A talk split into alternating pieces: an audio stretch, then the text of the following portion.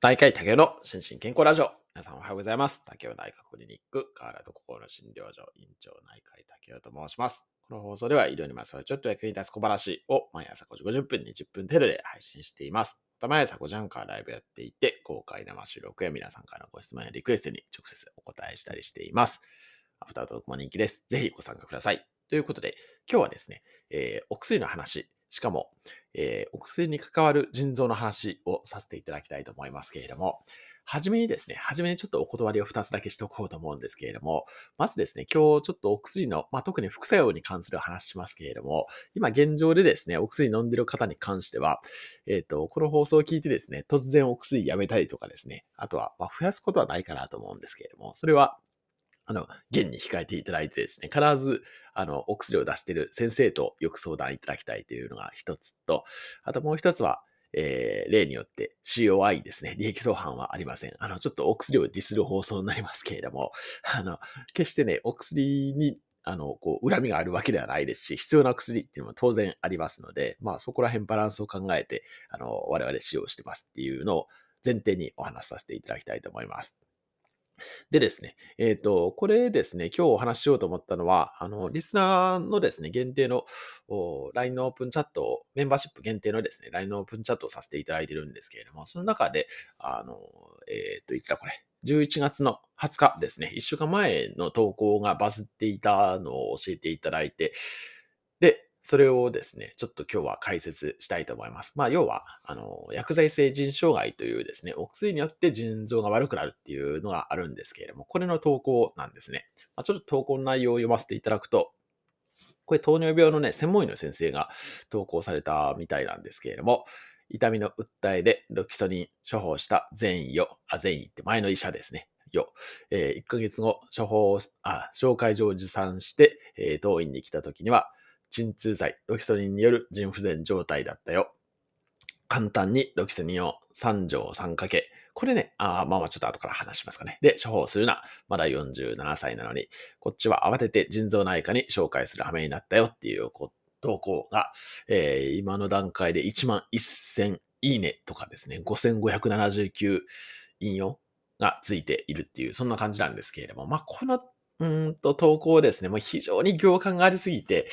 まあ、いろいろね、かなり突っ込みどころは 満載なんですけれども、例えば、これね、えっと、3条3掛けっていうのは、まあ、あの、医療業界では、まあ、あの、よく見る記載の仕方なんですけれども、これ1回1錠っていうことなんですけれども、なんかリプライとかね、えー、見ると、えー、1日9錠も飲むの？みたいなのがあったりとかですね、まあいろいろちょっとカオスな状況になってるんですけれども、まあそれはともかくとしてですね、でも、まああとロキソニンによる本当に腎障害なのかとかですね、まあ本当にいろいろ突っ込み力が満載すぎる投稿なんですけれども、でも、まあ実際ですね、えっと、腎臓内科医としては、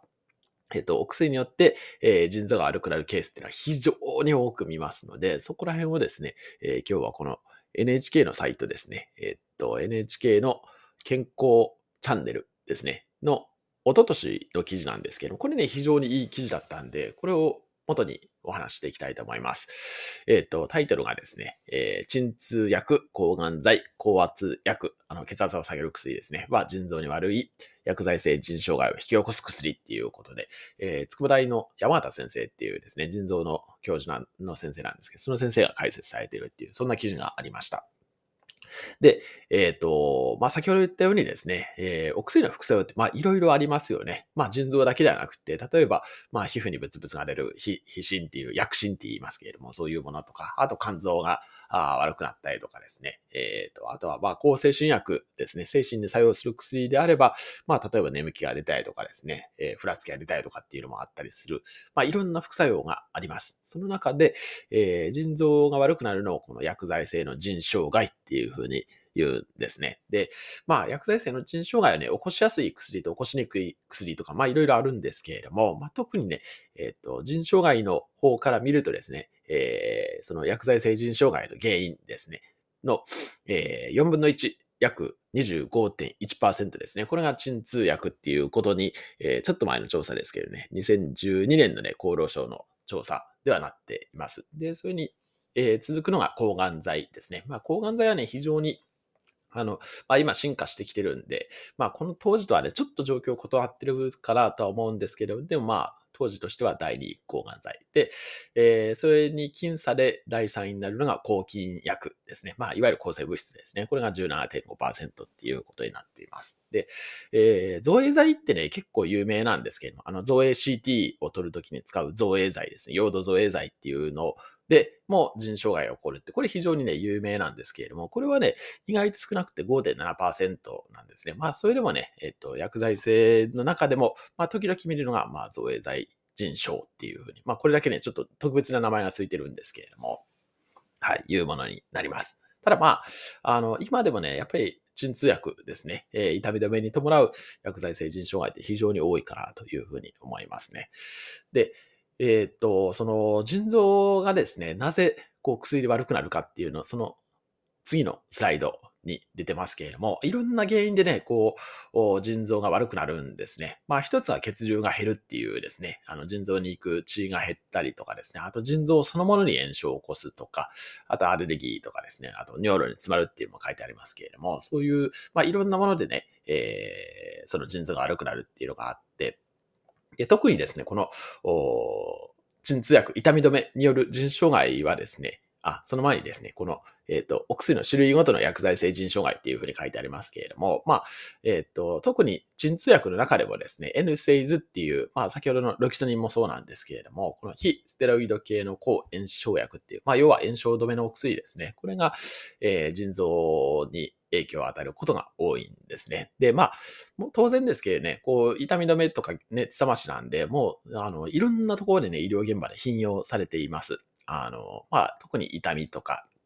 あと熱が出た時とかですね。こういう時に、まあ、ロキソニン、まあ今市販薬でもね、売ってますけれども、そういうの非常に多く使われて、まあ非常にね、いい薬ではあるんですけれども、ただ、あまあ一部分ですね、腎障害を起こして、まあ本当にこのえっ、ー、と、投稿にあったようにですね、陣痛内科の紹介になってくるっていうことがあります。で、まあ一番有名なのはですね、この炎症の物質を抑えるっていう働きがですね、この N セイズっていうのにあるので、ブラジキリンっていうのを抑えるんですけれども、それによってですね、えー、腎臓に行く血が減ってしまう、血流が減ってしまうっていうのが、まあ一番大きなね、えー、原因の一つなんですね。まあこれね、ちょっと詳しい話するとむちゃくちゃ難しい話になるんで今日は省略しますけれども、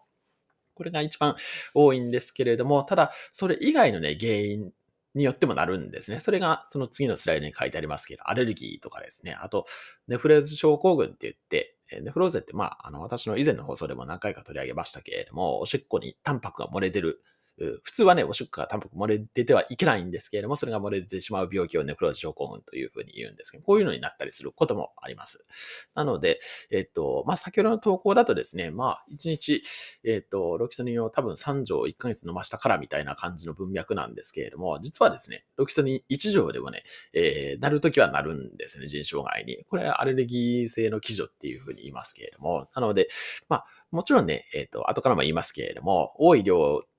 長い期間、長期間ね、漫然と飲んでいるのは良くないんですけれども、そうじゃない、えー、こともあるというのもね、知っておいていただけたらなというふうに思いますね。はい。はい。で、えー、ただですね、まあ、多くの方はですね、あんまりこう、例えば何でもいいですけど、なんか風邪で痛み止めを飲んでですね、で、その後、じゃあ採血するかっていうと、普通しないじゃないですか。なので、ほとんどね、あの、腎障害起こっていても自覚症状がないっていうこともあったりするんですね。で、まあ、ここに自覚症状、尿の減少、むくみ、食欲低下、だるさとかっていうふうに書いてありますけれども、えっ、ー、と、あ、まあ、ここにもそうですね、文章中に書いてありますね。まあ、自覚症状がね、出てなくて、たまたま検査したら、あの、腎臓悪くなってたやん、みたいな。まあ、今回の投稿も多分そうなんだろうと思うんですけれども、そういうこともね、まあ、結構あったりします。はい。で、えー、あ、もう9分ですね。で、えっと、まあ、予防ですね。じゃあどうしたら予防できるのかっていうことですけれども、まあ、先ほども言ったようにですね、まあ、必要でない薬は使わないっていう、まあ、当然そうですよね。あの、漫然とこう、痛み止めを飲み続けるのはよろしくないですし、あとは、えっと、もともとですね、腎障害がある方、ちょっと先ほどスライド飛ばしましたけれども、もともと腎臓が悪いっていうふうに言われている方は、より一層起こしやすいので、えー、別なお薬、まあ、具体的なアセトアミノフェンっていうのを使ったりすることもあったりしますし、あとは、えっ、ー、と、他のお薬との飲み合わせの関係もありますけれども、その水分ですね。まあ、やっぱり脱水が、えっ、ー、と、先ほどの血流の話じゃないですけれども、この、えっ、ー、と、合わせ技で、えー、腎臓にダメージを起こすっていうこともあったりするので、まあ、あの、腎臓がね、悪い方ってどうしてもね、水分を控えがちになりがちなんですけれども、まあ、特に高齢者ですね。高齢者に関してはね、えー、あまり過度にね、こう、水分を控えようとすると、おそれで、結構高齢の方ってね、痛み止め飲んでること多いじゃないですか。だからその辺はね、本当に、まあ、医療者としても注意しないといけないかなというふうには思いますね。はい。ということで、えっ、ー、と、今日は薬剤性腎障害、まあ特に N セイズですね。まあロキソニンをはじめとする痛み止めによる腎障害について解説させていただきました。何かの参考になれば幸いです。では今日も幸せな一日でありますように、お相手は内科医の竹でした。興味津々。